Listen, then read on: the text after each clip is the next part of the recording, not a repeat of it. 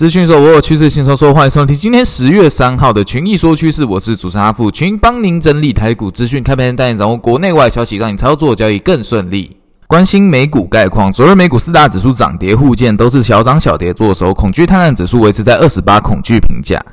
不过重要大型股全面收红，又以辉达上涨二点九五 percent 表现最为亮眼，对于生成式 AI 的需求表现强劲。投资银行高盛也把辉达调升至强力买进评价，辉达供应链的 AI 概念股也依然为盘面上主流。今天可以关注辉达概念股的表现，包括二三八三的广达、三二三一的纬创、二三七六的技嘉、三零一七的奇鋐以及二四四九的京元电子。其他大型股，苹果、微软、谷歌也收涨超过一 percent，IBM、AMD、特斯拉也都收红，台积电 ADR 则是上涨零点八六 percent。再来关心台股概况，加权指数昨日在廉价后买盘回归，开高冲高，早盘走高后震荡整理，中场上涨两百零三点，收在一六五五七点，为月线附近位置。技术面上，台股下档短底支撑筑起，狭半年线支撑垫高。盘面强势股除了刚刚提到的辉达概念股，还有铜箔基板也是表现强劲。铜箔基板三雄有二三八三台光电、六二一三联茂。